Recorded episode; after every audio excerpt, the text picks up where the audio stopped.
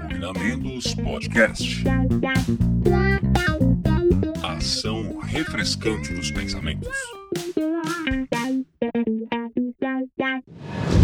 Olá, notável ouvinte, vida longa e próspera. Eu sou Fernando Pessoto e estamos começando o episódio número 6 do Cognamentos Podcast. Você que já me acompanha de outros trabalhos já sabe que por aqui vai ouvir falar sobre saúde mental, sobre cultura, sobre saúde geral, curiosidades, enfim, psicologia e muito mais, né?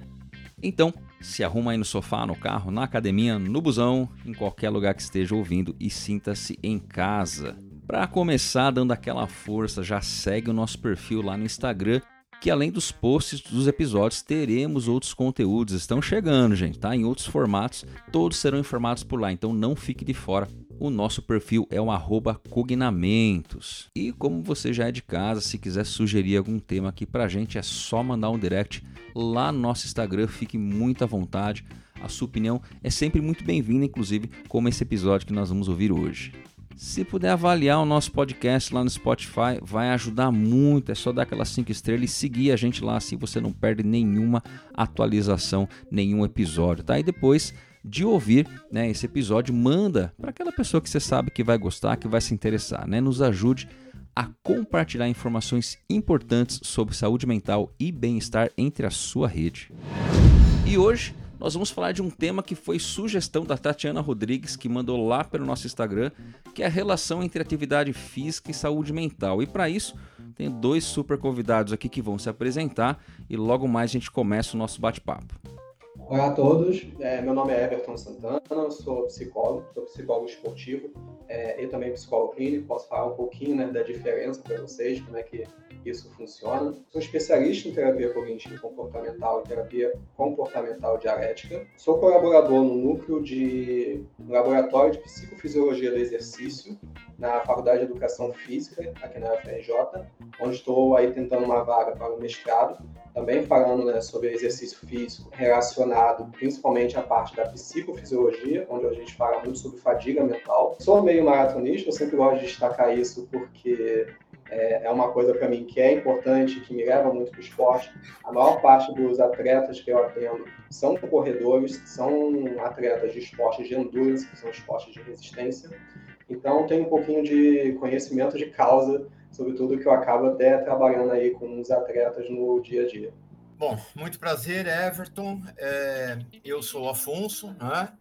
sou professor de educação física e psicólogo, trabalho em clínica também, leciono no Anchieta com o Fernando é atualmente e sou professor da Unesp trabalho no departamento de educação física e educação. É, a minha área específica é realmente a psicologia dos esportes, onde eu fiz meu mestrado, doutorado, livre docência. Com relação à atividade física, existem algumas questões que são muito interessantes.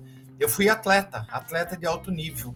Eu cheguei, inclusive, a jogar voleibol numa seleção brasileira. Mas, em função de estudo, em função de uma série de coisas, em função da altura, não é? Porque na minha geração, já com 1,83m, eu já era baixo, e isso faz tempo, essa minha geração faz tempo, certo? É, eu saí da prática, da prática esportiva como atleta e me encaminhei para treinamento. A minha preocupação atualmente é, na pesquisa ou na orientação, ela se baseia em quatro grandes eixos, que é a masculinidade no esporte, é a interferência da mídia na prática esportiva ou no desenvolvimento do atleta, estados emocionais e atividade física, e a última seria os aspectos psicofisiológicos da atividade física e o bem-estar. Então, quando o Fernando me fez o convite, eu entendi que essa luva cabia nas minhas mãos. E aí, vamos lá, vamos conversar com o Everton.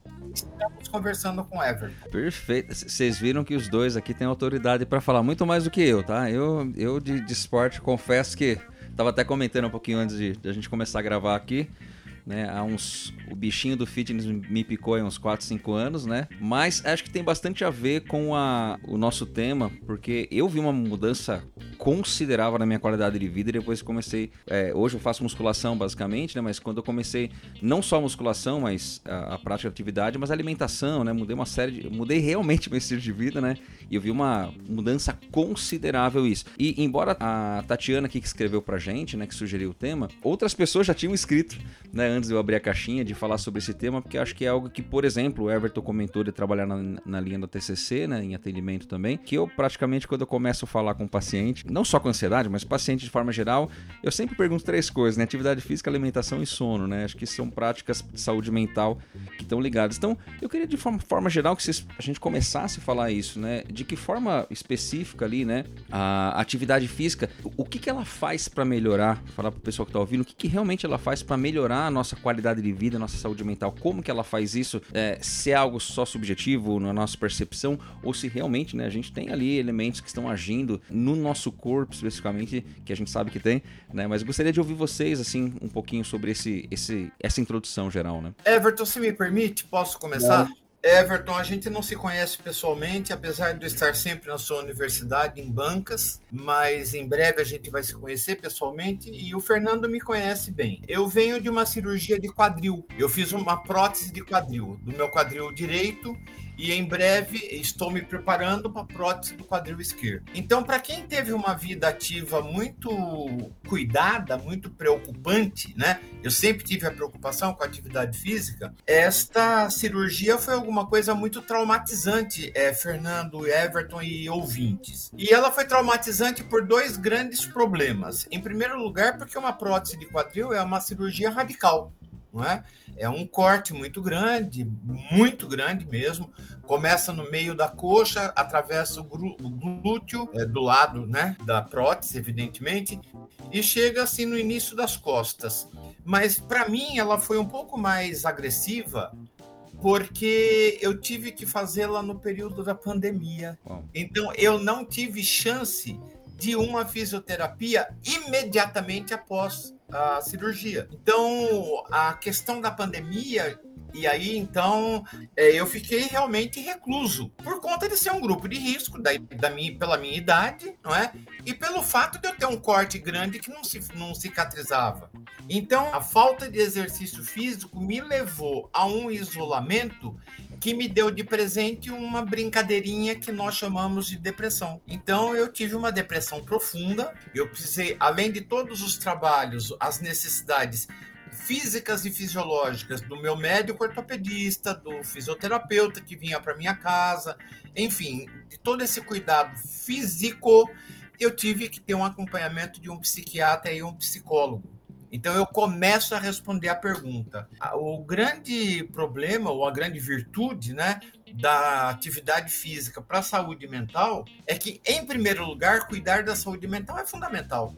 Se eu não cuidar da minha saúde mental, eu não vou ter perspectivas para a minha saúde física. E é visto que isso impacta diretamente na qualidade de vida de uma pessoa. Então, quando eu digo que impacta é, diretamente na qualidade de vida de uma pessoa, eu estou dizendo assim: vai ter interferência nos nossos, na fluidez dos nossos raciocínios, na liquidez das nossas emoções, nos nossos comportamentos e na maneira como nós nos relacionamos com os outros. Então, isto vale para todo mundo, não vale para uma pessoa adulta e, e, ou senil, como é o meu caso, porque sou, mas para uma pessoa adulta, para um jovem adulto, para um adolescente e para uma criança.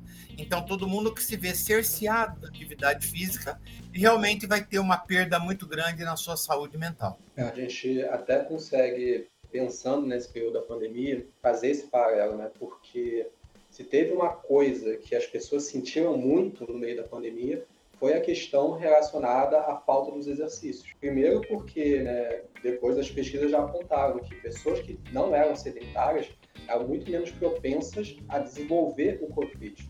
Então, aquelas pessoas mais ativas, aquelas pessoas que se exercitavam com, com frequência e tudo mais, eram pessoas que estavam ali com um certo respaldo com a questão da doença, por ter um sistema imunológico melhor, por ter um sistema cardiovascular melhor e tudo mais. Então, assim, depois que a gente saiu da pandemia, por exemplo, a gente está tendo um grande boom do exercício físico, principalmente exercício físico em ambientes abertos, não mais ambientes fechados e tudo mais.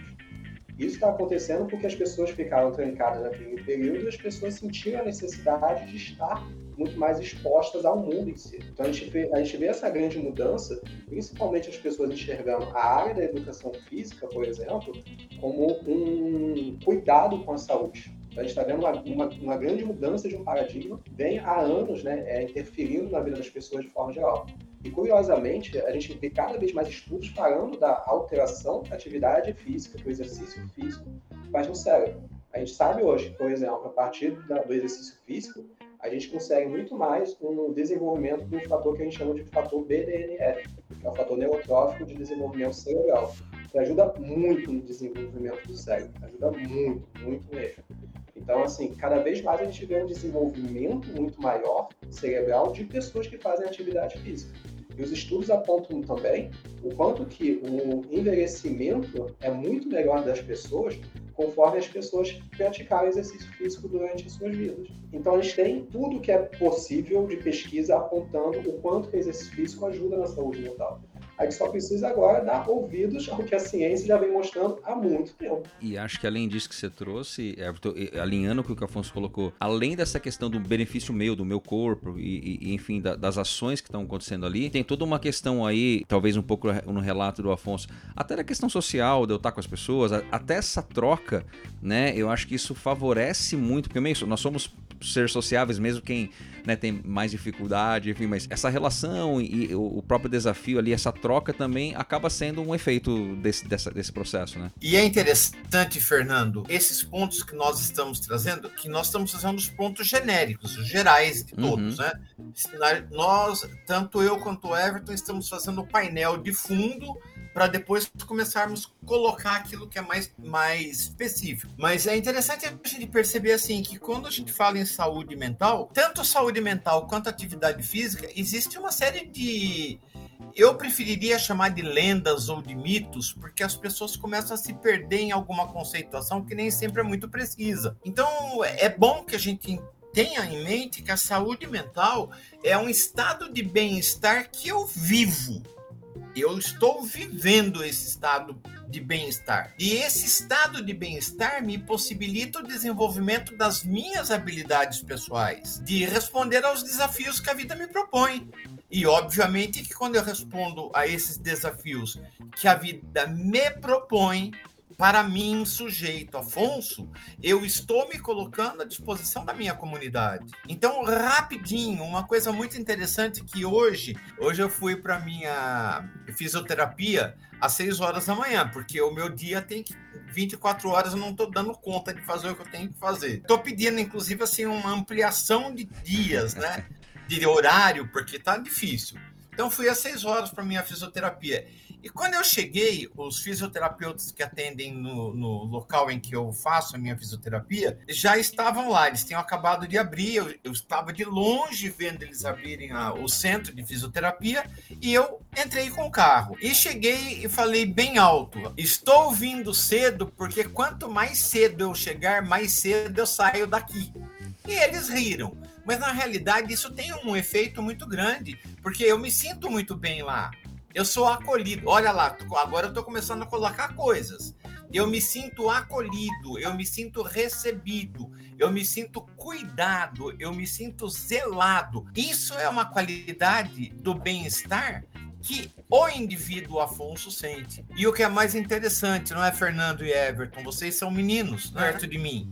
E eu chego lá e vejo que todo mundo que está lá é ah, é o Maurício que jogou no Santos, é o não sei quem que jogou. E, mas é tudo garotão de 30 e poucos anos, de 20 e poucos anos. Não tem ninguém com 40. Daí tem um buraco, um hiato e tem o eu lá. Só que olha, novamente o bem-estar. Estes me acolhem. Quando eles veem que eu estou numa prática difícil, eles falam assim para mim: Vamos lá, Afonso, vai, força, você consegue. Então, vê, é o mínimo que eu posso receber de estímulo dos outros que vai concorrer para o meu bem-estar. E na verdade, eu não estou falando de uma atitude isolada e individual. Eu estou falando de uma atitude em grupo. Existe um conjunto que me leva a uma melhor prática, a uma melhor ação. Então, eu saio de lá às 9 horas, 8 e meia da manhã, Fernando, bom, o Everton sabe disso, que é maratonista, sabe disso.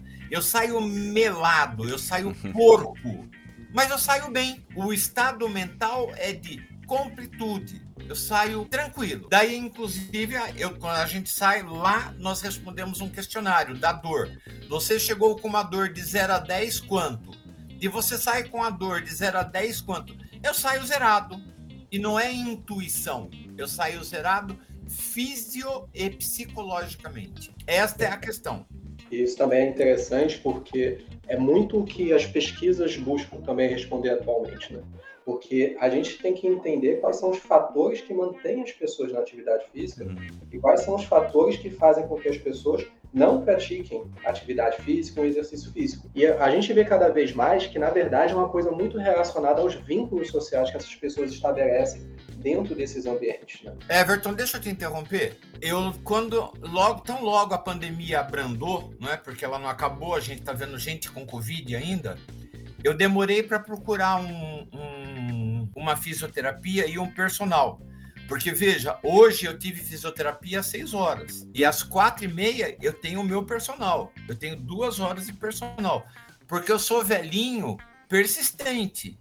Eu quero dar trabalho para a morte. Eu sei que ela vai me levar, mas eu quero dar trabalho para ela. Então, essa é uma capacidade que eu desenvolvi em mim.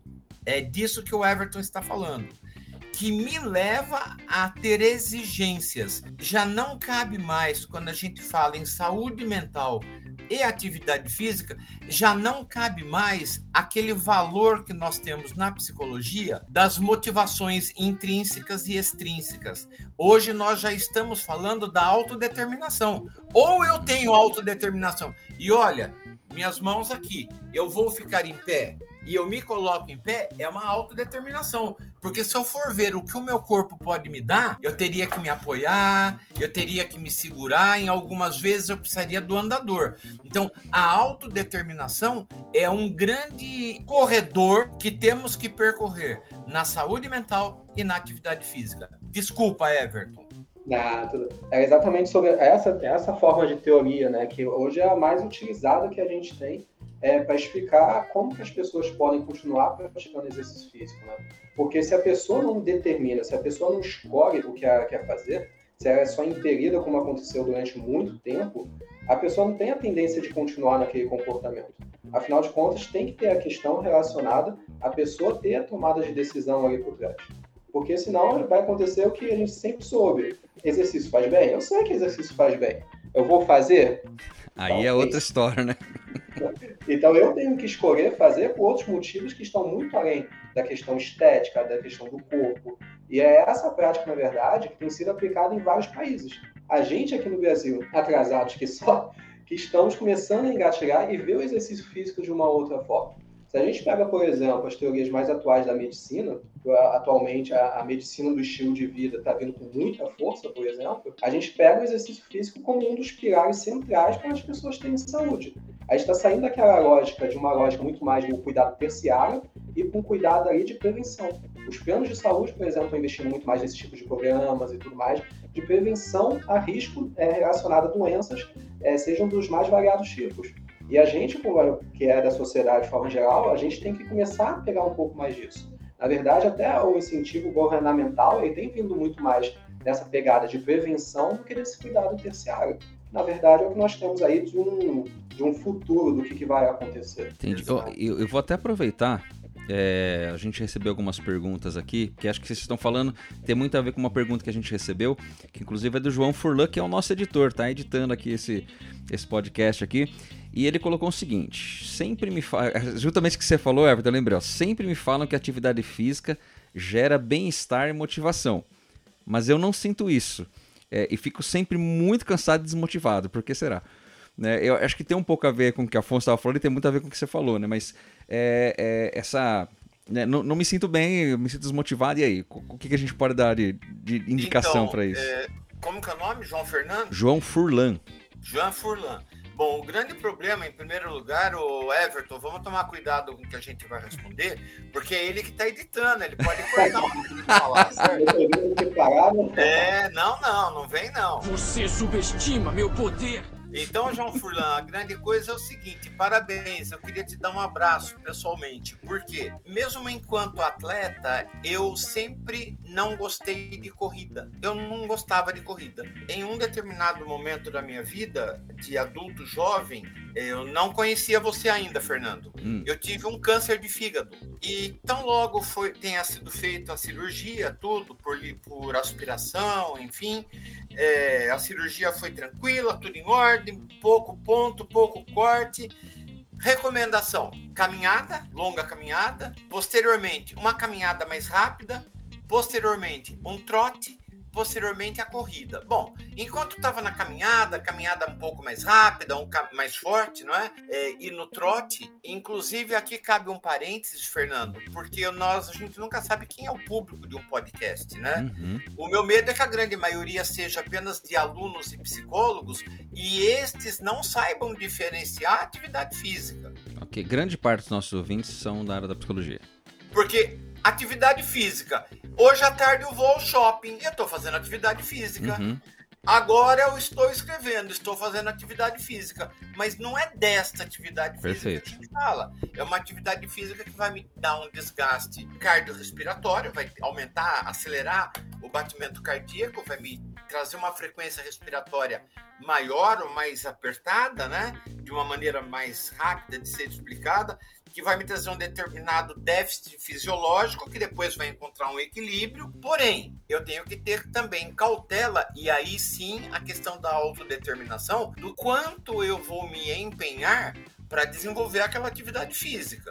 Então, quando eu comentei com o meu oncologista que eu precisava que ele me desse uma ajuda, nesta época, o Everton, eu não era ainda psicólogo, era somente professor de educação física. É, ele me disse assim: O que você faz que você gosta de fazer? Eu disse: Olha, se você me der uma corda, eu pulo corda com muita velocidade por um longo tempo. É, na minha casa tinha piscina, agora moro no apartamento, mas a minha casa tinha piscina, e na piscina eu corro uma hora sem parar. Ele disse: pronto, para de correr na rua, para de correr na pista, corra na tua piscina. Então, é você enquadrar, certo? É você encaixar. Então, quando a gente junta a teoria da autodeterminação com a intencionalidade ou com a necessidade pela qual você está entrando para atividade física, este mal-estar que o João, o João Furlan fala, eu tenho certeza e tenho experiência que isto passa. Então, por que, que eu estou detalhando, estou falando com mais é, exemplos? Porque quando a gente pergunta para um paciente ou para um cliente, eu chamo de cliente, também sou TCC, Everton, somos os três. Uhum. Sempre surge aquela coisa: ah, mas eu não gosto de atividade física. Ah, eu não gosto de academia. Ah, eu não gosto de, de bike.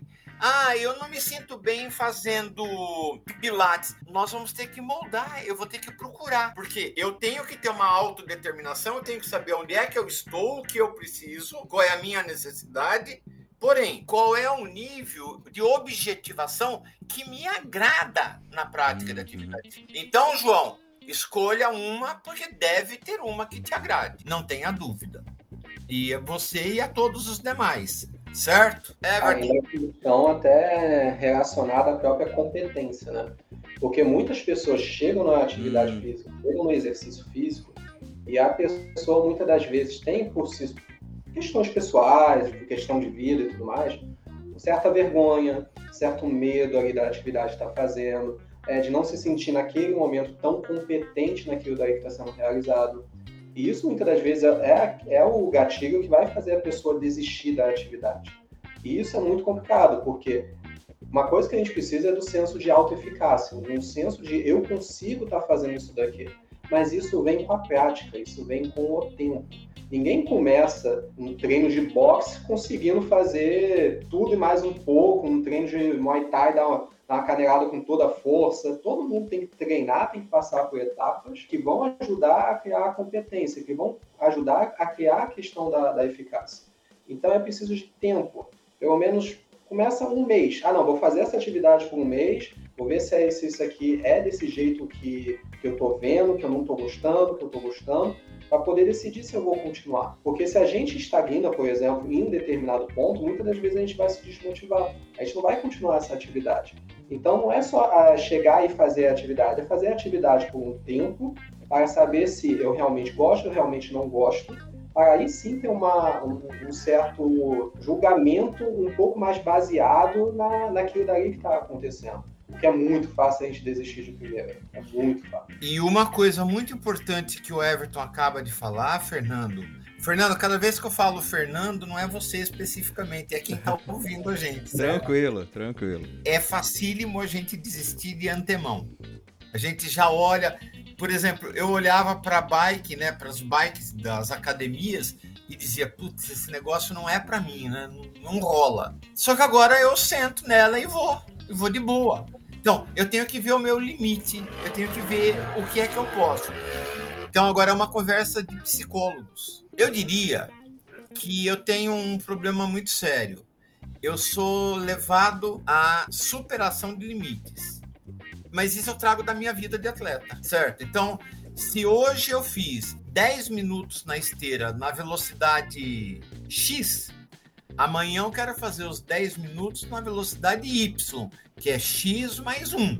Então, eu vou indo devagar, porque se eu chegar com uma meta muito alta, obviamente eu estou fadado a um insucesso. Este é um grande problema que tanto nós, psicólogos, temos que estar atentos com os nossos clientes, como o, o, profissional da educação física tem que estar atento, percebendo qual é a necessidade e a possibilidade do seu paciente, do seu uhum. cliente. Então, essa situação vai mostrar para a gente que num conjunto de, de propostas, que eu diria que seriam os pilares dessa tal saúde mental, que é o sono, o exercício e a alimentação, a gente consegue se regrar.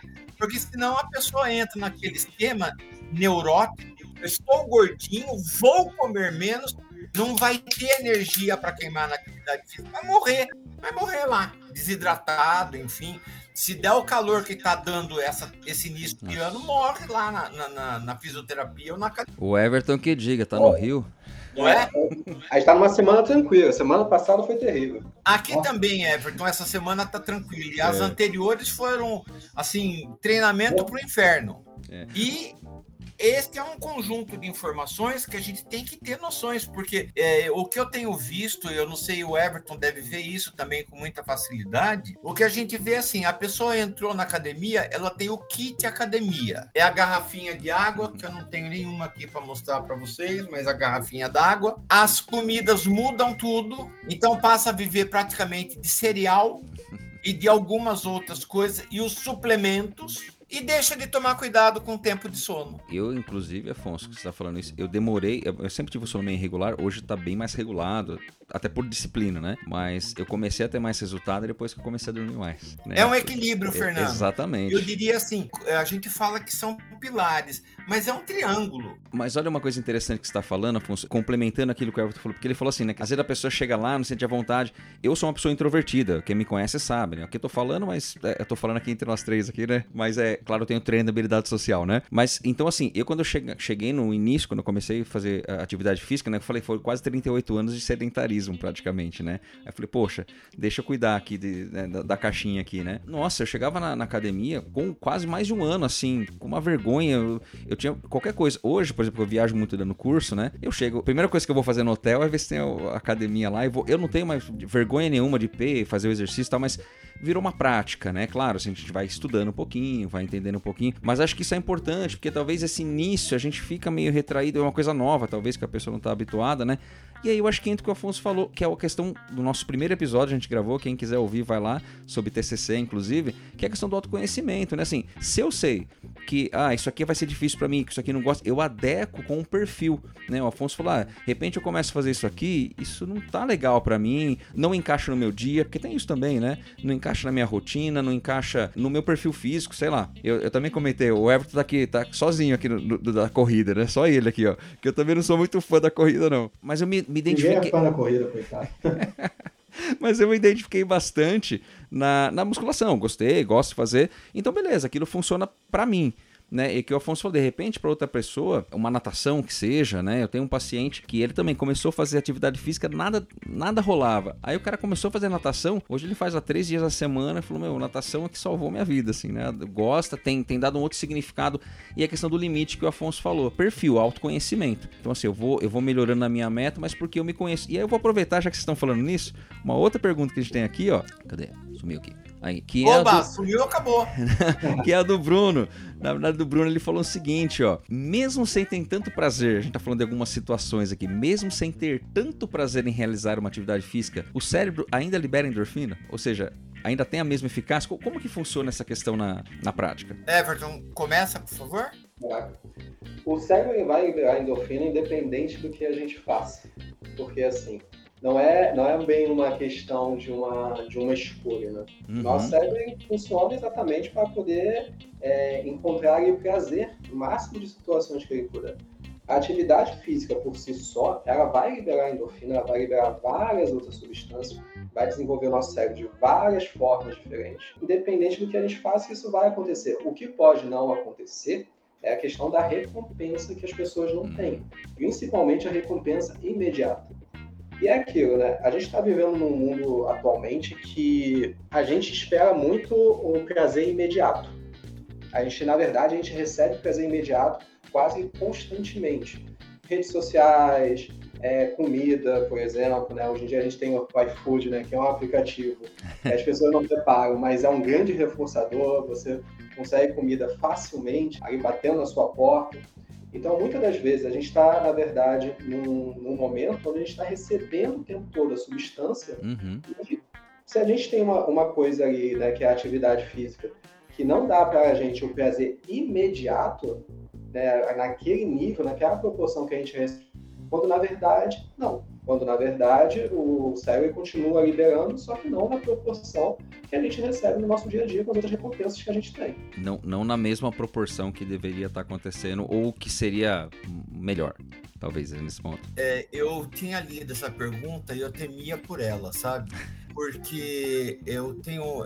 É, desculpa, Ô Everton, eu sou muito, eu sou muito não formal, tá bem? Então, cada vez que eu vou para as bancas na sua universidade, eu tomo muita cautela, porque geralmente eu sou chamado para ir para as bancas da psicanálise, então eu vou bonitinho. Mas quando eu não vou para psicanálise, eu vou como eu estou, de camiseta. Pois bem, por que, que eu temo por essa pergunta? Porque, Fernando, a coisa é assim. Lá em Rio Claro, na Unesp, na universidade nós temos alguns grupos, né? Então temos assim, na rotina, segunda, quarta e sexta, das seis da manhã às nove da manhã, é o momento em que nós atendemos a comunidade de parkinsonianos. Então, nós temos um conjunto de, de pessoas da comunidade portadoras de Parkinson que estão nos nossos programas. É, inclusive, Everton, que deve ter contato com o nosso pessoal lá de Rio Claro, e Fernando, que eu sei que tem. Nós temos, inclusive, professores nossos que estão começando a desenvolver o Parkinson que compõem o nosso grupo. No mesmo dia, nós temos um grupo paralelo a esse, que são os nossos portadores de Alzheimer. Então, eu vou pegar um gancho na fala do Everton, porque ele falou de uma coisa muito importante. Anteriormente, a coisa de uns 20 anos atrás, quando a gente falava em Parkinson e Alzheimer, a gente via uma população de 75 mais. Hoje, nós já temos portadores de Parkinson com 29 anos, com 30 anos. Alzheimer não tanto, mas Parkinson já tem uma população mais jovem. Em primeiro lugar, todos estes, inclusive os nossos portadores de Alzheimer, com exceção daqueles que já estão num nível mais severo, são usuários da abençoada. Dá licença que eu estou pegando um livro para mostrar para vocês. Da abençoada mídia fugaz, certo? E essa mídia fugaz está sendo responsável pela fabricação dos cretinos digitais, não é? Para quem, quem não está vendo a gente, Afonso, como é que é o nome do livro? Ah, a Fábrica. A Fábrica dos Cretinos Digitais. É um livro do Michel Desmourget. É um francês que estuda nas grandes inoperações cerebrais causadas pela mídia digital. E uma das primeiras é exatamente essa que o Everton citou. Porque hoje é assim: eu vou mandar, quando acabar o podcast, quando acabar a nossa gravação, eu vou mandar uma mensagem para o Everton. Eu espero que ele responda imediatamente. Uhum. Porque se não responder imediatamente, eu já entro num nível de ebulição mental que vai alterar o meu estado moral. Numa situação dessa, olha o que acontece. É, as pessoas entendem assim: ah, eu vou fazer atividade física, eu vou caminhar agora cedo, vou caminhar às 7 horas. Às 9 horas eu vou estar sorrindo de ponta a ponta. Não, não. É esta continuidade, é esta regularização das minhas atividades físicas, com mais o conjunto de outras coisas que estão no meu entorno, dentre os quais a alimentação, o sono, o manejo que eu estou tendo da minha vida social e das minhas habilidades sociais, é que me garantirão um estado emocional bom às nove da manhã. Porque eu posso estar no meio da minha atividade física, torcer meu pé, eu não vou estar, ai que legal que eu torci o pé, certo? Então, o conceito, possivelmente, ou a leitura, possivelmente, não seja a mais adequada, porque eu acredito que não tenha havido uma educação nesse sentido. Então é por isso que o Bruno pergunta para nós: se eu não fizer atividade física, eu não vou ter endorfina? Claro que eu vou ter, eu vou ter tudo. Aliás, eu vou ter as quatro, né? Todos os neurotransmissores que são agradáveis para minha habilidade social e para o meu bem-estar a endorfina, a oxitocina, dopamina, noradrenalina. Certo. Vai estar tá aqui. Pode não estar tá na quantia que eu preciso para aquele momento, mas ela vai estar fluindo. Porém, se eu tiver uma atividade física regular e uma alimentação e um sono e um zelo pelo meu contexto, eu vou fluir melhor. E isso, inclusive, ajuda até mesmo na questão da resposta, né? Porque Sim. se a gente, é, durante muito tempo, recebeu muito disso por conta de vários fatores aí que nós temos da atualidade, a gente tem que fazer uma dessensibilização até desses neurônios, que estão acostumados a receber uhum. em excesso. Inclusive, Exato. os neurônios começam a, a, produzir menos porque eles produziram muito. Então, a gente começa a fazer de uma outra forma aquilo dali, e a gente tem que fazer uma dessensibilização. E aí, até fazendo um adendo ao que o Afonso falou, que eu acho que já que tem muita gente aqui da psicologia nos ouvindo, acho importante. Eu acho que o psicólogo ele tem que saber sobre todas essas informações, principalmente porque a atividade física muito dificilmente é uma, vai vir um cliente que vai querer estar praticando uma atividade física, vai estar querer, não vai querer estar mudando isso tudo. E ter essas informações todas elas são muito importantes, porque eu já vi vários psicólogos que não sabiam sobre essas coisas. E a gente, da psicologia, a gente tem que tomar um cuidado porque a gente tem que beber de várias áreas, não que a gente vai se especializar, não que a gente vai necessariamente, ah, não, tá, eu sei isso aqui sobre alimentação, vou te passar uma dieta, não é isso. Uhum. Mas eu tenho que saber, eu tenho que saber como é que a importância do carboidrato, a importância da proteína, como é que isso age no corpo como é que tudo isso interage para a gente poder estar tá fazendo ali um trabalho muito mais psicoeducativo de dizer para a pessoa e, claro, encaminhar a pessoa para o especialista que é da, da questão que ela está precisando. E, e, eu acho que nesse ponto, complementando, porque assim, a nossa formação realmente é deficitária nesse ponto, né? Assim, a gente praticamente não aprofunda, a gente tem às vezes uma disciplina meio geralzona lá no começo, mas não aprofunda tanto, né? Então é importante mesmo, né? Até porque, né, a gente fala ali da, da por exemplo, você falou agora de, de fazer uma dessensibilização, quer dizer, uma mudança de hábito ela leva um tempo, né? A gente mas não é só uma questão da, da cabeça, da força de vontade. Existe uma série de elementos ali que vão precisar ser de um tempo para se acomodar ali, né? Você falou a questão dos neurônios, então assim, acho que isso que é importante a gente da psicologia entender, é fundamental, né? Ô Fernando, é, nessa mesma fala do Everton, uma coisa que o Everton falou subliminarmente e que a gente tem que aprender a ler na entrelinha, fica a coisa de você se, se colocar, de você se predispor a atividades que você não havia pensado. Por exemplo, lá atrás, assim que eu entrei na Unesp, eu entrei na Unesp com 25 anos e eu era totalmente inquieto num departamento antigo, né? As pessoas que estavam lá já estavam beirando 70 anos e eu chegando com 25. Então eu queria agitar aquilo ali para mim era muito devagar, né? E eu me lembro que foi me foi indicado pelo meu diretor que eu fosse fazer aula de yoga. É, eu 25 anos, eu ainda era atleta, joguei até os 33, e eu fui para tal aula de yoga. Primeiro eu comprei toda a indumentária, comprei a fantasia de yoga, comprei o rolinho lá para deitar no chão, tudo. E fui para a aula. Primeira aula, o professor explicou como que era, não sei o quê. Primeiro exercício no solo, deitei e dormi 50 minutos. É, aconteceu, vou voltar para a segunda aula. E assim foi. Então eu ia e dormia, eu ia e dormia. Daí eu procurei pela professora e disse assim: olha, eu sei que eu tô causando um mal-estar para você, porque você deve estar tá se sentindo incomodada de eu não estar conseguindo. Ela disse: não, eu vou dizer um negócio para você. O problema é que este não é o seu momento da yoga. Você tem que ter uma atividade física um pouco mais compatível com você. Bom, por que eu estou trazendo isso? Porque na psicologia nós não temos noção disso. Uhum. Nós não sabemos disso. Por exemplo, na psicologia, quando a gente fala em dessensibilização, ou quando a gente fala nas, no treinamento autógeno de Schultz, a gente lê lá que respirar pausadamente. Mas qual é o treino de respiração que na psicologia nós temos? E tudo isso é uma questão de treino. E aí eu volto aqui pro Everton. Ó, eu tô no, com o Everton na minha câmara. Everton, para eu fazer uma meia maratona, eu tenho que ter uma respiração X. Para eu fazer 12 minutos de esteira, res, respiração Y. Para eu fazer um exercício de rosca, respiração W. Mas o psicólogo sabe disso, porque Fernando e Everton, eu sou um pouco impertinente na minha profissão. E, e, eu não acredito que a minha impertinência esteja errada.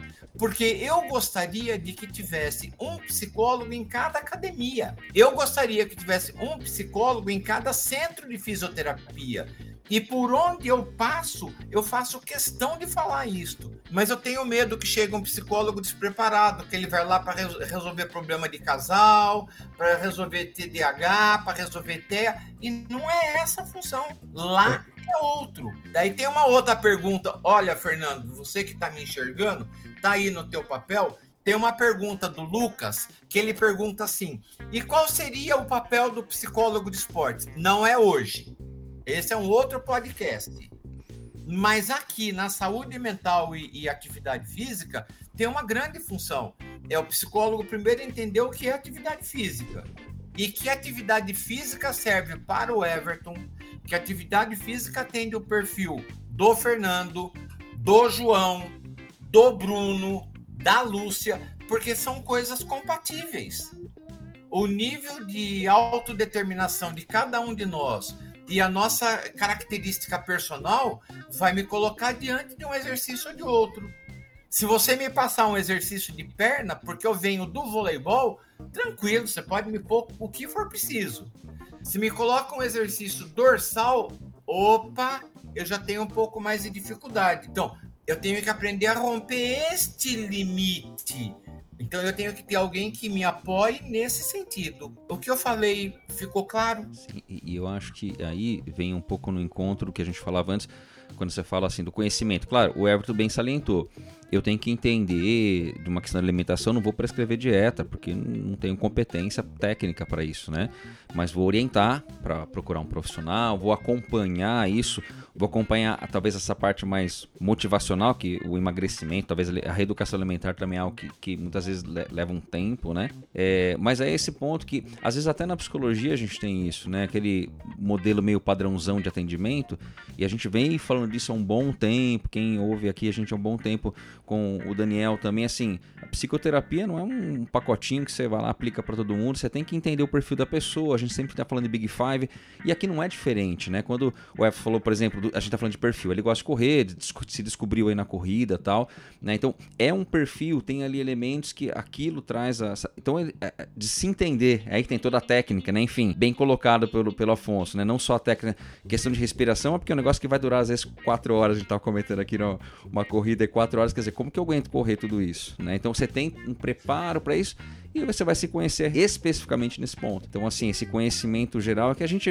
acha que psicologia é só cabeça, é motivação, é só cabeça, é só desejo, só vontade, né? Na verdade, é, é, é o ser humano por completo. E antes de a gente ir para essa pergunta do Lucas, que o, que o Afonso já tinha falado, falou, ah, mas a gente vai falar de psicologia do esporte ou de atividade física? Até vou deixar lá para o final, que a gente vai dar um, uma, uma explanada geral, que aproveitar que tá com vocês dois aqui, mas realmente, a gente pode fazer um episódio só sobre isso daí, né? Que é uma, uma, uma demanda aí que que apareceu, mas eu vou colocar a pergunta da Cintia. Então, a Cintia que já gravou aqui dois episódios com a gente. Ô, Fernando, Diga. antes de você colocar claro. a, a, pergunta da Cintia, deixa eu conversar com o Everton Deixo. uma coisa. eu, sou eu, sou legal, Afonso, eu deixo você conversar com ele. Obrigado. É, podcast é seu, depois você pede pro João cortar, eu entendi.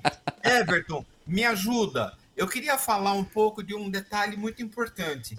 Porque quando a pessoa procura atividade física e pensando na saúde mental, é muito razoável ou é muito emblemático o psiquiatra dizer assim: olha, eu sugiro que você vá para atividade física porque você está com estresse muito alto. Só que ele não faz a relação do estresse com a atividade física. E, consequentemente, a pessoa vai para qualquer tipo de atividade e pensa assim: duas vezes por semana, em um mês, baixou meu estresse. e não vai acontecer, né? Everton, me ajuda. Vamos e, lá. Então, ó, antes do Everton responder, eu vou colocar a pergunta que tem justamente a ver com isso. Everton, segura aí. Não, não, não, não vou cortar, não, porque, ó. A pergunta da Cintia é justamente essa. Eu ia, inclusive, colocar nesse ponto. Ó. Tem alguma atividade física indicada para quadros de ansiedade? Só respondendo a questão, porque às vezes assim, ah, você faz isso, faz isso. O próprio lance de, ah, eu tenho que fazer isso duas vezes, tenho... isso já pode me causar ansiedade. Só de eu ter que fazer, enfim. Então queria, só complementando, já vamos botar a pergunta da Cintia aí na, na roda, que eu acho que de repente faz parte dessa resposta aí, né? O, o Afonso ele até já comentou um pouco, né? Mas até reforçando. Aí a gente tem que diferenciar exercício físico de atividade física. Atividade física é qualquer atividade que a gente vai fazer no nosso dia a dia exercício físico é algo muito mais esquematizado, é algo muito mais. É, existem etapas que a gente segue bonitinho para determinados objetivos e tudo mais. Então tem essa diferença aí que é preciso colocar né, para que as pessoas entendam. Muitas vezes as pessoas não sabem essa, essa diferença entre uma coisa e outra.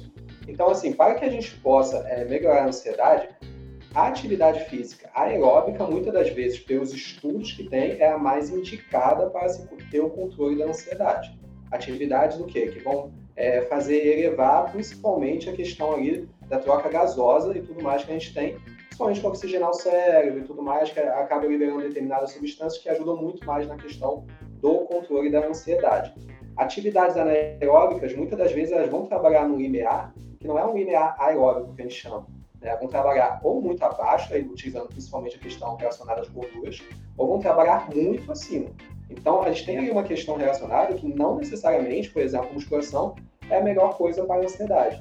É muito uhum. complicado, por exemplo, né, o Afonso até comentou, o psiquiatra passar assim, ah não, você tem que fazer um estilo de uma mudança no estilo de vida, é, vai com um psicólogo para ter ajuda nessa mudança desse comportamento, para que você possa é, melhorar seu estresse e tudo mais. Só que vamos ser sinceros, muitas das vezes a questão relacionada ao estresse é um estresse da vida que a pessoa leva. Então, assim, não é necessariamente o exercício físico, coitado dele, né? Que vai ser é, a pílula mágica para tudo. Não, não, existe isso. Vai ter que ter a questão de regulação do sono, vai ter a questão da regulação da alimentação, tem que ter a questão da regulação do ambiente que a pessoa vive. Muitas das vezes é uma questão ambiental que a pessoa tem, a questão laboral, é a questão profissional ali por trás, o trabalho que ela leva. Então, não necessariamente a gente tem que utilizar a atividade física para diminuir o estresse porque se a gente for pensar no conceito de saúde, saúde é uma coisa muito mais ampla. A OMS já disse isso várias vezes.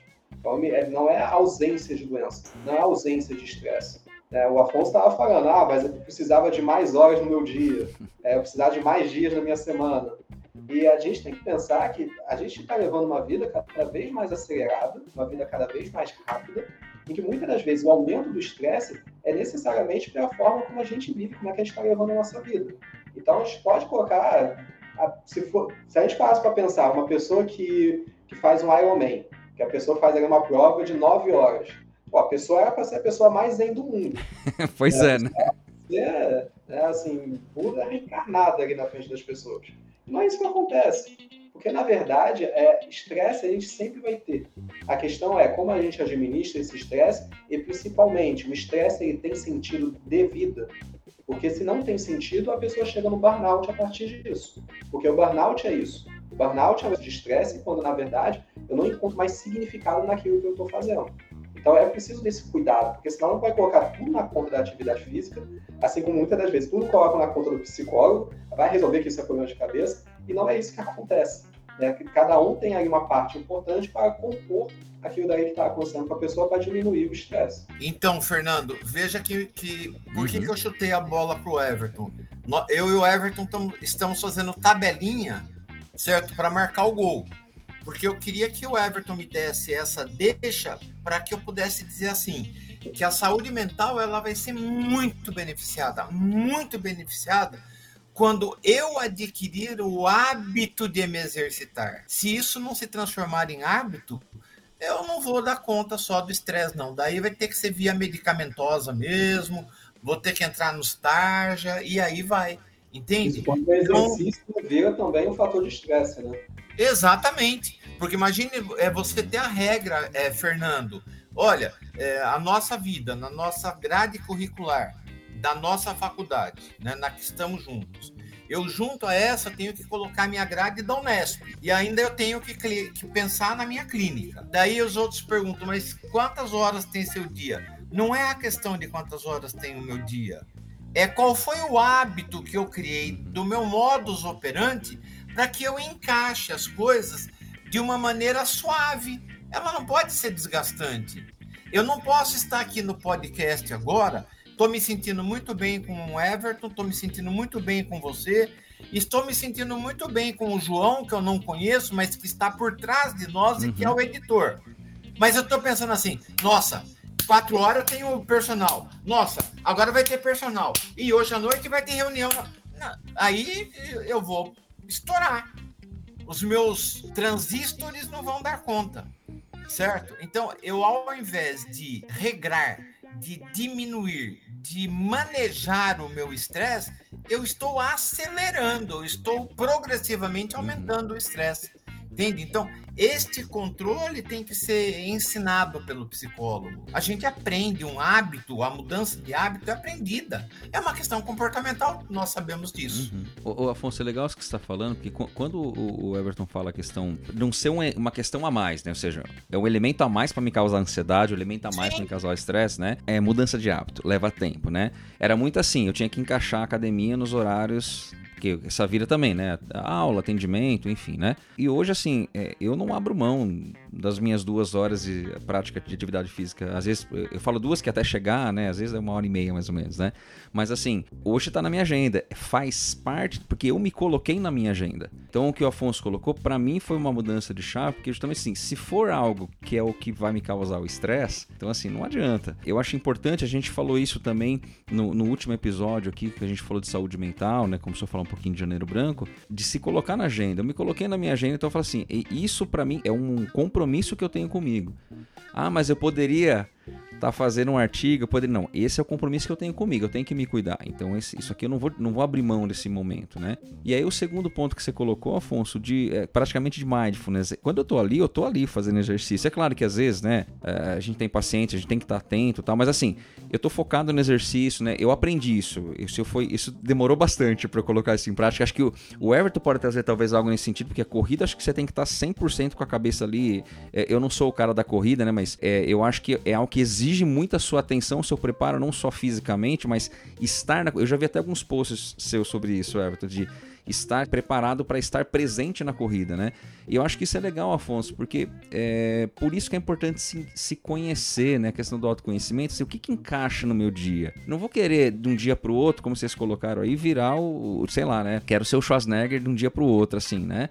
O cara também demorou anos para construir aquele corpo lá, né? E, se abdicou de tudo, né? É, quem, quem, aliás, quem quiser assistir o, o documentário, não sei se vocês assistiram, né? Uma coisa que eu, eu aprendi um pouquinho com o Afonso nos congressos da vida aí é que meio que, às vezes, o esporte de alto rendimento não tem muita relação relação com saúde mental, não, sim, né? Sim. Não vamos, entrar, não vamos explorar esse assunto, mas aquele documentário do Schwarzenegger, eu gostei demais, mas mostra o quanto ele praticamente abdicou da vida dele para fazer aquilo. Mas é, é um, um parênteses aqui, né? Então, o, o quanto é importante é, estar presente, né? E ser uma atividade que está agregando para mim. Agora, sempre alguma coisa que eu coloco nos espacinhos é alguma coisa que se der eu faço, se não der eu não faço, né? Eu acho que então, assim, quando aquilo passa a ser uma prática e eu entendo a importância daquela prática, aquilo está na minha agenda. Pode ser que, ah, eu tenho que mudar, que nem hoje eu tive. Eu, geralmente eu vou de manhã na academia, né? Hoje eu tive uma reunião lá que eu tive que participar, beleza. Saindo daqui eu vou, vou treinar. Mas assim, é, é importante que isso faça parte da minha rotina, porque essa questão de você entender que eu conto com aquilo lá. Né? Eu inseri aquilo na minha rotina dentro do que cabe, né, gente? Eu falei aqui de às vezes uma hora e meia, falei, nossa, tudo isso é porque eu quero me cuidar. Seja lá uma meia hora que eu vou fazer uma caminhada, alguma, o que eu for fazer, né, é importante que isso faça parte da rotina, do seu planejamento, né, de, de autocuidado, né? Ô, Fernando, e uma coisa interessante, né, que, que você falou e falou bem, acho que essa tabelinha foi feita em três, né? Nós três fizemos. Eu vou cabecear, então. Exato. Veja só, que é a questão de criar o hábito, né? Então, a partir do momento em que eu crio o hábito, eu vou tendo possibilidade de superação deste hábito, de um índice uhum. maior, de um nível maior. E, e daí isso não significa. É, ah, então é mais serotonina, é mais endorfina. Então, essas questões do prazer que todo mundo espera que eu vou fazer e o prazer chegou imediato, parece que é o efeito cicuta, né? Então tá aqui uhum. o copo, a cicuta. Eu tomei e morri. O efeito é imediato, ele não tem um outro. Mas no caso dos nossos neurotransmissores, a coisa é progressiva. Quer dizer, à medida que o hábito for se instalando, a partir do momento em que eu for adquirindo um hábito novo, que eu for tendo uma melhor promoção de qualidade de vida, eu vou conseguir me encaixar numa rotina de uma saúde mental mais adequada. É a questão da adequação, é sempre a questão da adequação. Porque, como você disse, para o Everton, que é, que é maratonista, que deve ser terrível, e é terrível, certo? Mas imagina a questão do atirador de elite. Uhum. Eu trabalhei com os atiradores de elite no Campeonato Mundial e no Pan-Americano. E daí eu praticamente joguei a toalha, porque eu não dava conta de tamanha tranquilidade parece que chegava assim para mim, é, pleno, num estado angelical para dar o tiro. Mas quanto aquele menino treinou para chegar naquilo? Quanto de ansiedade ele manejou para chegar naquilo? E muitas vezes o nosso grande atirador de elite, ele chegava e dizia assim: Afonso, não consegui dominar a ansiedade. Mas você olhava, ele estava Tava pleno, né? Daí ele dizia assim para mim: o meu coração disparou na hora errada, porque o tiro dele uhum. tem muito a ver com isso, né? Da pausa, da respiração. Veja, são questões que são involuntárias, mas tem que ter a criação do hábito saudável. Então, é necessário que nós, psicólogos, saibamos que esta é uma situação. Me perdoe, é, eu vou me exceder um pouquinho nisso, mas essa cirurgia aqui do quadril o meu médico disse assim: Olha, eu quero te levar para conhecer o centro cirúrgico antes da gente marcar a data da cirurgia. Eu falei, mas por que, que eu tenho que conhecer o centro cirúrgico?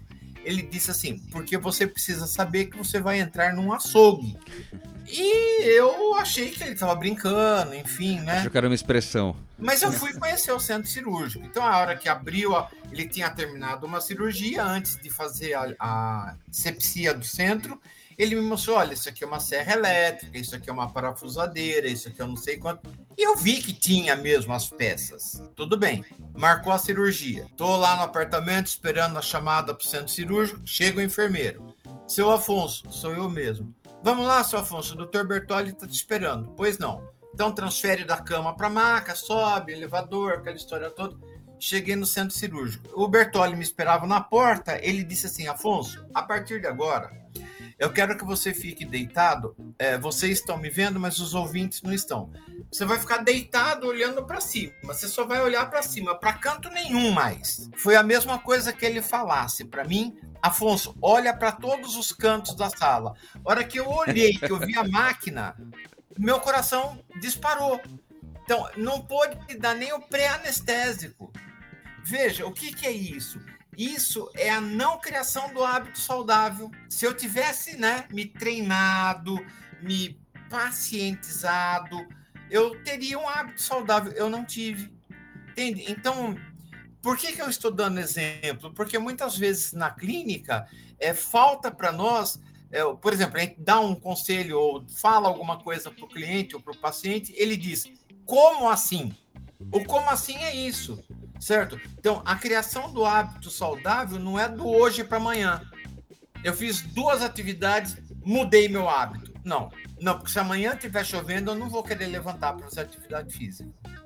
Eu acho que essa questão da, da prática, né, quando você falava dos, do, do atirador ali, quer dizer, é, olha toda a preparação que tem para algo. Eu me lembro que eu apresentei um trabalho no lugar do Daniel, inclusive, né, que teve um, um problema lá, fui apresentar um trabalho que acho que que ele tinha feito ele com uma equipe de vôlei, de preparação para saque e tal, enfim, né? Mas era muito disso, assim, da preparação, de treinar, respiração e tudo mais.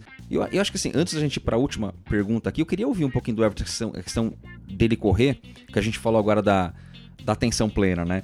É, e a gente tá falando, o, o, o Afonso acabou de colocar a questão da preparação para algo, né? Que talvez assim, talvez eu uso, é, é muito mais uma atividade de lazer para mim e saúde, assim, mas talvez quando você vai correr, né, você tá falando que tá, tá se preparando para correr a primeira maratona. Quer dizer, tem um, uma preparação assim de quanto tempo você está correndo, mas como é que é esse preparo? Aí a gente está pensando até talvez um pouquinho. Você falou que ainda é amador, mas para mim já não é mais, né? Mas assim, é, as denominações, é claro que eu entendo. Mas como é que é estar ali na atividade? Enfim, é, que tipo de, de, questão que você poderia dar, que as pessoas poderiam entender de, de alguma dica nesse sentido, assim, de, de preparo? Uma, né? Até uma postagem que eu, eu devo colocar amanhã no Instagram, saiu uma revisão sistemática com meta-análise uh, sobre o que, que é mais eficaz dentro da psicologia do esporte. Tudo ali, o que é mais eficaz, que é disparado, é o mindfulness. Né? A atenção plena é o, é o que mais surte efeito para que os atletas possam estar tá melhorando o rendimento, melhorando aí até a questão relacionada à saúde mental. E é aquilo, né? De fato, existe sim os profissionais, existem sim os amadores. Eu até brinco muito da diferença entre o atleta amador e o atleta profissional, é que, na verdade, o atleta profissional está querendo descanso, o atleta amador quer treinar. É, eles são os, os exatos opostos um do outro, né? E, e, muitas das vezes o amador ele quer assim, fazer coisas que são mirabolantes que nem os profissionais é, gostariam de estar levando o treinamento desse jeito. Né? Eu, por exemplo, na minha preparação, óbvio, eu tenho ali um professor, né? É, Para quem não sabe, eu também sou faixa marrom de Krav Maga e quem prepara minha, as minhas corridas é um professor do Krav Maga, que ele é ultramaratonista e tudo mais. Uau. Então, assim, a gente tem todo esse contato aí, que fez todos os meus treinamentos até hoje, da meia maratona e tudo mais. E eu me preparo muito psicologicamente para esse momento. E tem algumas técnicas, tem algumas coisas que a gente pode fazer diferente. É, tem a questão do, do mindfulness, tem a questão da focalização, né, se eu vou focar em estímulos internos ou externos. Isso varia durante uma maratona, porque maratona é uma prova longa. Né? Uma pessoa ah, minimamente preparada, eu até falei isso para o Fernando, né, antes da gente entrar aqui, leva em torno de 3 a 4 horas. Então é um tempo em que a cabeça vai pensar. A cabeça vai estar trazendo um milhão de coisas. E vai ter um momento ali que, falando em termos fisiológicos, nada mais é do que aquele momento em que o glicogênio né, ele acaba e a gente só fica contando ali com a questão relacionada ao oxigênio e é uma queima de energia muito mais lenta, é uma queima de energia que parece que as pernas estão pesando toneladas e tudo mais, e que a gente tem que utilizar a focalização, é, principalmente focalização externa, esquecer o que está acontecendo dentro do corpo, para prestar atenção no que está acontecendo fora. Tem a questão ali que a gente tem que trabalhar de resolução de problemas que vão aparecer problemas na maratona. Mais uma vez, são quatro horas de prova, a gente tem que pensar nas questões que podem acontecer. Tem a questão relacionada à autoseleção uh, de velocidade, ou seja, qual é a velocidade que eu vou decidir correr, e a gente tem que ter uma, uma certa leitura, principalmente de ambiente, por exemplo, questão de chuva, questão de calor, questão de umidade. A umidade muitas das vezes é muito pior do que a temperatura que está. Então, tudo isso a gente tem que aprender a ter uma leitura. Ou seja, são todas as habilidades alimentares que a gente vai desenvolvendo, que a gente vai criando, assim, durante a preparação para uma maratona, e que a gente tem que utilizar, a gente tem que treinar tanto quando a gente treina fisicamente. Porque tudo que a gente faz numa maratona, a gente fez um ensaio antes. A gente não vai fazer, a gente não vai inventar nada no dia. A gente não vai comer nada diferente no dia anterior, a gente não vai comer nada diferente no dia, a gente não vai usar um tênis novo, a gente não vai usar uma roupa nova, a gente vai usar tudo que a gente usou até aquele momento. Então, tudo isso a gente faz uma preparação antes, é, e por isso tem muito envolvimento aí psicológico de como que a gente vai fazer isso tudo é, para estar tá acontecendo da melhor forma possível no dia da prova. Legal demais. É, esse era um ponto que eu nem me, nem me nem passava pela cabeça, né? Você mudar o foco ali para fora, para dentro, né? Acho que é, é, uma técnica, né? É, tem pesquisas que mostram, né? O problema é que as pesquisas ainda não são muito consistentes o que seria melhor para um atleta uhum. de endurance. Se seria melhor o foco interno, se seria melhor o foco externo. Pelo que eu já li, vai depender do momento da maratona. Vai depender tá. do momento da prova que você está. Essa é a leitura, isso é a experiência que ensina. Sim, sim. Oh, então, Fernando, ah, diga lá, olha que interessante. Se o Everton quisesse reduzir a fala dele na explicação que ele deu, ele poderia responder assim para você: é necessário que eu tenha o meu foco voltado para hábitos saudáveis. Uhum. Ó, é não ao tênis novo, não a meia nova. Vai que a meia pressiona mais o pé. Você dizer, nossa, mas é um detalhe. Sim, é um hábito calção. Às vezes o calção pega, às vezes o calção sobe, às vezes o calção cai. Então, é garantir aquilo que na tua sequência, no seu treinamento, te trouxe uma boa performance e que te criou um hábito saudável. É a manutenção disto. Não é ele dormir bem na última semana, ele vir dormindo bem. Então é, é muita confiança. Né? É... O Afonso deve saber, né? É, a gente faz a periodização, né? Isso é outra coisa que o psicólogo tem que conhecer, por exemplo. Tem um período de base, um período específico.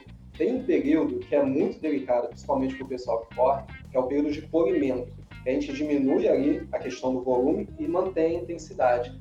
É um momento que o corredor, é um momento que a atleta, de forma geral, mais tem medo.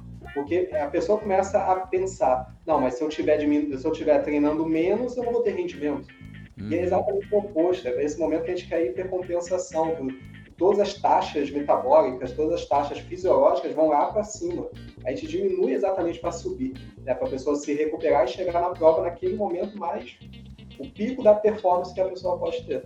Mas isso tudo, por exemplo, o psicólogo pode ensinar, o educador físico pode ensinar. E, e olha, Fernando, como é interessante esta fala do, do Everton. É nesse momento que a gente vê uma redução de sintomas de depressão e ansiedade a gente está fluindo equilibradamente, né? E quando a gente pensa nisso, a gente vê uma melhora de uma função cognitiva e sensorial, porque o nosso cérebro está mais, mais plugado, mais antenado, né? É, vamos ter um melhor desempenho. Eu, diria, eu até diria assim, um aumento de inteligência, mas não é um aumento de, de inteligência, é uma eficácia da nossa inteligência. Uhum tanto da inteligência da cognição quanto da cognição motora. Essa adequação toda na saúde mental e atividade física vai mostrar um comprometimento cognitivo. Você não é meramente o corpo trabalhar, é o conjunto, é o todo. É o homem trabalhando. Eu estou dizendo que o Everton está trabalhando, que o Fernando está trabalhando, que o Afonso está trabalhando, e não que o meu corpo está trabalhando. Uhum. É o meu conjunto que trabalha. Perfeito. E ó, eu vou aproveitar então para a gente ir para nossa última pergunta antes da gente fechar, que eu já eu já tava prevendo um pouco que ia aparecer alguma coisa nesse sentido e, o Afonso já adiantou aqui, né? Eu tinha mandado a pergunta para a gente conversar. Então assim, o Lucas é, Detome que inclusive não sei se já foi seu aluno, tá? É foi. Aluno, aluno nosso lá. E ele falou: o episódio mais aguardado. Se puderem decorrer sobre a atuação do profissional de psicologia do esporte, né? Talvez a gente possa, acho que o Everton até comentou um pouquinho isso no começo, se a gente puder ao menos dar uma ideia né, de, por exemplo, a atuação dele, mas com certeza é, já fica aqui o convite para a gente fazer um episódio só sobre isso né, só sobre essa atuação, a prática do profissional mesmo, que acho que é algo que está crescendo, vocês são da área, vocês vão falar melhor do que eu, mas que está tendo uma emergência, até nos cursos eu tenho visto mais inserido, ainda em disciplinas optativas, ainda em, é, não oficialmente ainda, né, mas é uma área que, enfim, ganhou uma certa visibilidade, até os congressos acabam crescendo um pouquinho. Mas o que, que a gente pode explanar, é, é, entendendo que seria um episódio inteiro sobre isso para falar, mas o que, que a gente poderia falar aí em resposta aí pro Lucas sobre essa atuação do profissional profissional, talvez mais especificamente no que a gente está conversando aqui, teriam outras áreas ainda, né? Mas mais especificamente que a gente poderia finalizar aqui. Eu tenho um pouco de, de medo de chutar essa bola, o Fernando, é. porque eu, não, eu acredito que o Everton não me conheça, mas eu venho de uma presidência dobrada na, na Sociedade Brasileira de Psicologia dos Esportes e que depois se desdobrou numa associação, né, que é a BPEX. Qual seria a grande colaboração do psicólogo de esportes? A primeira grande resposta o Everton já deu, que é o psicólogo de esportes ter um pouco de noção do mundo da atividade física. Porque a atividade física, o primeiro exemplo que eu dei lá atrás, no início da nossa fala, é o vamos ao shopping hoje à tarde. Estamos fazendo uma atividade física. Vamos escrever uma redação. Estamos fazendo uma atividade física. Mas de qual atividade física nós estamos falando? De uma atividade de recuperação? De uma atividade de lazer? De uma atividade de construção corporal? De uma atividade de, iniciação esportiva? de uma atividade de especialização esportiva ou de uma atividade de um esporte de alto nível? É necessário que nós, na psicologia, tenhamos cuidado com isso. A disciplina de psicologia de esportes tem que pleitear este conhecimento, uhum. porque isso não brota, isso não vem do nada, não é? Se eu tiver um aluno nosso, da nossa faculdade, em um dos lugares que eu estou, tanto com o meu personal quanto com o meu fisioterapeuta, eu espero que ele saiba que o meu objetivo na fisioterapia é um e o meu objetivo com o meu personal é outro. E quando eu saio para caminhar, eu tenho um outro objetivo. Esse é, um, é uma primeira resposta que eu devolvo ao Lucas, dizendo assim: é o conhecimento do mundo da atividade física. Porque nós sabemos muito do mundo psi, mas nós não sabemos muito do outro mundo em que pese que tenhamos tido anatomia, fisiologia geral ou gerais, e depois sim a neuroanatomia e a fisiologia específica. Mas isso é uma coisa muito importante. A outra coisa que é importante para o psicólogo que for se aventurar à psicologia dos esportes é ter atenção às questões de criação de hábitos e mudanças de hábitos. Que a coisa não é tão. Olha, olha a palavra que eu vou usar. Não é tão simples quanto o ratinho na caixinha do Skinner, que já não é simples, mas no mundo da atividade física é muito complexo. Imagine aí isto que o Everton acaba de dizer. Estou numa fase de treinamento. Agora eu estou no treinamento, mas eu vou entrar no polimento. Então, são especificidades que a minha saúde mental vai ter que acompanhar. Senão eu acabo espanando, eu entro na fase do estresse, eu me estouro e aí eu saio, né, lá na frente no dropout, eu caio fora. Então, é importante que eu tenha conhecimento dessas fases. Eu começaria por aí, mas Everton, por favor, me ajude. Não, eu concordo plenamente. E o quanto que a psicologia do esporte está em expansão, né? principalmente por causa desse boom né, da pandemia, que teve do exercício físico de forma geral, e além disso, né, além do exercício físico, tem a questão também relacionada à valorização da saúde mental, que é uma coisa que tem sido mais comentada, algo que tem sido mais trabalhado na mídia de forma geral. Eu ainda tenho ressalvas de como está sendo feito esse trabalho, né, porque já estão colocando a nossa conta, que é para a gente resolver todos os problemas da humanidade, que a humanidade não resolveu até hoje, a gente tem que resolver, que não é assim que funciona, né? E o quanto que a gente tem que entender que o esporte existe uma questão ali do glamour, né? As pessoas quando pensam, vou ser psicólogo do esporte, uh, vou trabalhar com uma, uma super ginasta, vou trabalhar com um super jogador de futebol. E não é bem isso que vai acontecendo. Na verdade, por exemplo, o que aconteceu para mim e vem acontecendo é muito trabalho com amadores, por exemplo. A gente ali que precisa, né, que é aquele pessoal que pratica esporte de uma forma um pouco mais séria, muitas das vezes necessita. Tem aquelas pessoas que estão precisando, como o Afonso falou, da mudança de hábito, né, que aí a psicologia do esporte também pode entrar com um pouco mais de propriedade para estar tá fazendo um determinado trabalho. Só que é entender também que a gente vai precisar da interdisciplinaridade. A gente vai precisar trabalhar com nutricionista, com fisioterapeuta, com pessoal da educação física. Uh, eu já trabalhei muito com é, médico do esporte também. É, agora tem a questão da psiquiatria do esporte, que é uma coisa que vem crescendo. Né? A gente está tendo, tendo, aqui no Brasil, está começando ali um pessoal a fazer esse movimento. Então, assim, a gente tem todo um trabalho aí que tem que ser feito com outras pessoas para estar tá ajudando a gente. A gente no esporte, muitas das vezes, precisa das outras pessoas. A gente precisa de todo mundo ali estar tá cooperando para que as coisas deem certo. Então, assim, é um trabalho que, sim, a gente, por mais que a gente trabalhe em consultório com o, o nosso atleta, com o nosso cliente, seja uma coisa, mas o que a gente faz ali por trás dos, dos panos é algo que é gigantesco. Né? E muitas das vezes é botar o ego, o nosso ego como psicólogo, muitas das vezes até de lado. Porque pode ser muito legal, pode ser muito bonito você ver a vitória do outro. Mas vamos colocar assim, que a gente é muito mais uma sombra para ver a luz dessas pessoas brilhar mais forte. A gente não tem que ficar no meio dos holofotes. Não é a gente que está em questão. Como sempre foi com todo paciente clínico que a gente tem é, na psicologia. O Everton, me permite um, um minutinho.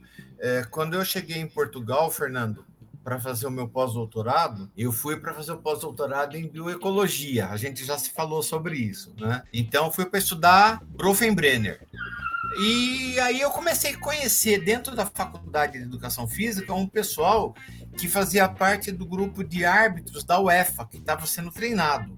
E no meio do grupo de pessoal, de pessoal do, dos árbitros, eu conheci o psicólogo do Benfica. Eu, né, ah, sou brasileiro, estou aqui em Portugal, vou ficar um ano e meio, papapá. Eu queria conhecer o Benfica, né? Então, a primeira grande coisa que ele me disse é assim: eu te levo para conhecer o Benfica se você ainda não foi conhecer o Sporting, porque são contrários, uhum. né? Então eu falei: não, não, não fui. E se bem que o Sporting era mais fácil para mim, porque era na cidade, e o Benfica eu tinha que cruzar. Bom, fui. Daí fui, vi o que era, conheci a sede daquilo. Ele me disse: não quer fazer um estágio aqui? Eu falei: puxa, era tudo que eu queria, mas não tive coragem de pedir. Ah, então, vamos começar o estágio semana que vem. Olha, tem uma reunião na segunda-feira, a reunião começa às sete e meia da manhã. Está em ordem. E onde é a reunião? É aqui no anfiteatro. Cheguei no anfiteatro, tinha umas 20 pessoas. Vou nomear o que eu me lembro. Dentista odontologia esportiva, médico clínico geral esportivo, médico desportista, fisioterapeuta, ortopedista, roupeiro, massagista, fisioterapia, professor de educação. Então, assim, um leque de profissões. E eu pensei, mas por que reunião com tudo isso, né? Daí eles puxavam lá uma ficha, por exemplo, até atleta João. Cada um deles dava o seu ponto de vista sobre o atleta João. Todo mundo falando. A questão da interdisciplinaridade em grandes equipes rola com uma perfeição muito grande e absoluta. E muitas vezes o endereçamento da mudança de hábito não era dada nem pelo psicólogo, nem pelo médico, nem pelo treinador, era dada pelo roupeiro. Porque aquele atleta ouvia o roupeiro. Então veja, a sistemática de análise de comportamento do atleta. Quem é mais próximo? a quem o atleta é mais suscetível? Foi aí que eu vi que um monte de coisa de psicologia do esporte que eu já havia estudado tinha se perdido. Porque a coisa era muito mais ampla, era muito maior, que é o que o Everton fala. Então hoje, o mundo avançado está muito mais. está é, tá aceitando com mais facilidade a psicologia do esportes. Está aí para o Lucas ver se é essa área que, pela qual Perfeito. ele quer se debruçar. Perfeito, gente. Gente, ó, quero agradecer demais. É, eu sei que a gente ficaria aqui batendo papo. A gente, ó, psicologia de esporte já tá marcado aqui pra gente. Vamos marcar aí pra gente fazer um episódio só sobre isso, tá? É, mas agradeço demais a disponibilidade de vocês. A gente vai para o nosso, nosso fechamento agora, que é onde a gente pode dar algumas dicas aqui de leitura, de filme, de episódio, de enfim, do que for qualquer tipo de dica, que é o Fale-me Mais Sobre Isso, que quem quiser aprofundar aí pode procurar. Eu já vou colocar aqui, Afonso, você já falou a Fábrica dos Cretinos Digitais, como você citou aqui, já vai ficar como uma dica para quem quiser ler. Depois, gente, todas essas dicas para quem tiver alguma dificuldade de achar, só entrar no Instagram, vai estar tá tudo linkado lá, tá? É. A gente coloca tudo lá, então fiquem à vontade para dar as dicas de vocês, a gente encaminhar para o nosso final aqui. Fale-me mais sobre isso eu, para que a minha ansiedade passe mais rápido, eu diria assim: um livro que eu tenho muito zelo por ele é o Casos Clínicos em Saúde Mental. É um livro da Arte Med, escrito por André Luiz Moreno e Wilson Vieira. Esse livro, em cada um dos casos clínicos, geralmente uma das abordagens que eles propõem ao paciente é o cuidado com a sua atividade física para o zelo da saúde mental. O outro livro é um livro meio modinha, mas é um daqueles livros modinha que é agradável. É o livro da Sextante, o Dopamina, a molécula do século, do desejo. Por quê? Porque todo mundo fala tanta coisa sobre a dopamina e no fim a dopamina acaba virando um mito, né? Parece que a dopamina está curando até câncer. ela não talvez não cure o câncer, mas ela dê mais estímulo ao paciente para mudar de hábito e ter um fim de vida saudável, chegar bonito no caixão. É, eu sugeriria um livro que para mim é, é, um livro de cabeceira, que chama-se Tomada de Decisão no Esporte. É um livro do Duarte Araújo, porque o próprio Everton falou da tomada de decisão. Se eu não tiver um momento de tomada de decisão, eu não tenho a minha mudança de hábito. Então eu tenho que ter muita regra para minha tomada de decisão para que a minha autodeterminação seja atingida. Então, tomada de decisão é fundamental. E eu termino com um livro que eu entendo como um livro de conhecimento geral, mas que me faz muito bem rever a cada vez que eu ou eu entro em sala de aula para uma disciplina nova, ou mesmo para que eu faça ligações mais mais robustas que é o livro Sentimento de Si, de Antônio Damasio. E nesse livro, Damasio fala do corpo, da emoção e da neurobiologia. Então, ele me força a ter um pensamento mais para as questões neurológicas que a gente perde de vista na psicologia. Parece que neurologia é um apêndice tão distante, mas ele é tão preciso quando eu falo de saúde mental. Eu acho que são cinco dicas que ajudam a compreensão desse universo sobre o qual eu e o Everton estávamos falando? Eu vou começar indicando uma série que eu acho que é uma série que muita gente deve ter assistido, mas é um, um clássico aí para quem quer trabalhar com psicologia do esporte. Ele traz muito conteúdo legal, que é, que é o Ted Lasso, que é uma série da, da Apple, que é muito boa, assim, uma das melhores séries que eu já vi que fala sobre esporte, porque traz todos os bastidores do esporte, né? De como que as coisas funcionam ali por trás. Interessante, e, não conheço. Uma, uma, outra, um filme também que eu gosto muito é o Arremessando Alto, né, que é um filme também que ele traz ali algumas informações é, bem legais de como é que funciona a vida de atleta, de como é que são os bastidores ali por trás também, e tem algumas questões muito relacionadas a patrocínio, a, a quem está apostando em você, sobre as mudanças que você tem que fazer na sua vida e tudo mais. E para quem quer talvez aí saber um pouquinho mais de corrida e tudo mais, tem um livro que o nome do livro é Boston, a, a mais longa das maratonas. É muito legal de, de, ler esse livro porque ele fala da primeira maratona moderna que existe, né? Quando a corrida de rua passa exatamente a se tornar uma coisa é, mais cotidiana. Então, ele conta muito sobre a história da corrida, principalmente da corrida, que é a corrida é, mais desejada do mundo, que é, uma, que é uma das majors que a gente chama, que é uma das seis maiores maratonas do mundo, a Maratona de Boston, que a gente teve a questão ali relacionada ao atentado há alguns anos, que foi um dos grandes marcos dentro da corrida, e que é um livro muito bacana, é um livro que eu acho que muita gente que está querendo entender um pouco mais sobre corrida, sobre esporte de forma geral, pode se beneficiar muito ali do que, que acontece ali por trás e até das histórias que nós temos ao entorno dessa, desse mito que é a maratona. Perfeito. Pô, legal demais, várias dicas. Eu não tenho muita dica para dar, até que eu não sou tanto da área, mas o primeiro que os nossos convidados vão estar linkados aqui no nosso post. Eu sei que o Everton faz ali algumas postagens em relação à questão de corrida, então quem quiser dar uma, uma seguida lá, talvez com algumas dicas ali. E tem um perfil, na verdade, que eu gostaria de indicar também, que é do Matheus Candelotti. Eu não sei se o Everton conhece, porque ele é do Rio. Não sei se, se, se caso você conhece ele ou não. Ele foi meu paciente em psicoterapia, agora vai ser meu, meu nutricionista, né? Mas eu vou tá marcada a minha consulta com ele. Mas é, ele tem posta, ele posta muito material, ele é educador físico e é nutricionista, né? E acho que ele posta bastante conteúdo, assim, dicas gerais, né? E ele tem um material bacana, então quem quiser também. E como eu falei na, no episódio, aí assistam o Arnold. Eu o primeiro, o primeiro episódio são três, três episódios. O primeiro é sobre a prática, ele como atleta, né? Eu acho que tem coisa ali que pode não ter ajudado tanto, mas aí fica a, a seu cargo assistir lá e, e, ver na sua opinião. Mas são três episódios, né? Ele como atleta, depois tem ele como ator e, e político, né? Então fica aí essas dicas. Gente, mais uma vez agradeço demais a participação de vocês, né? E ó, já tá marcado aqui pra gente gravar um outro episódio sobre psicologia do esporte, tá? Obrigado, gente. Valeu. Só não deixa a gente esperar muito porque a gente fica ansioso.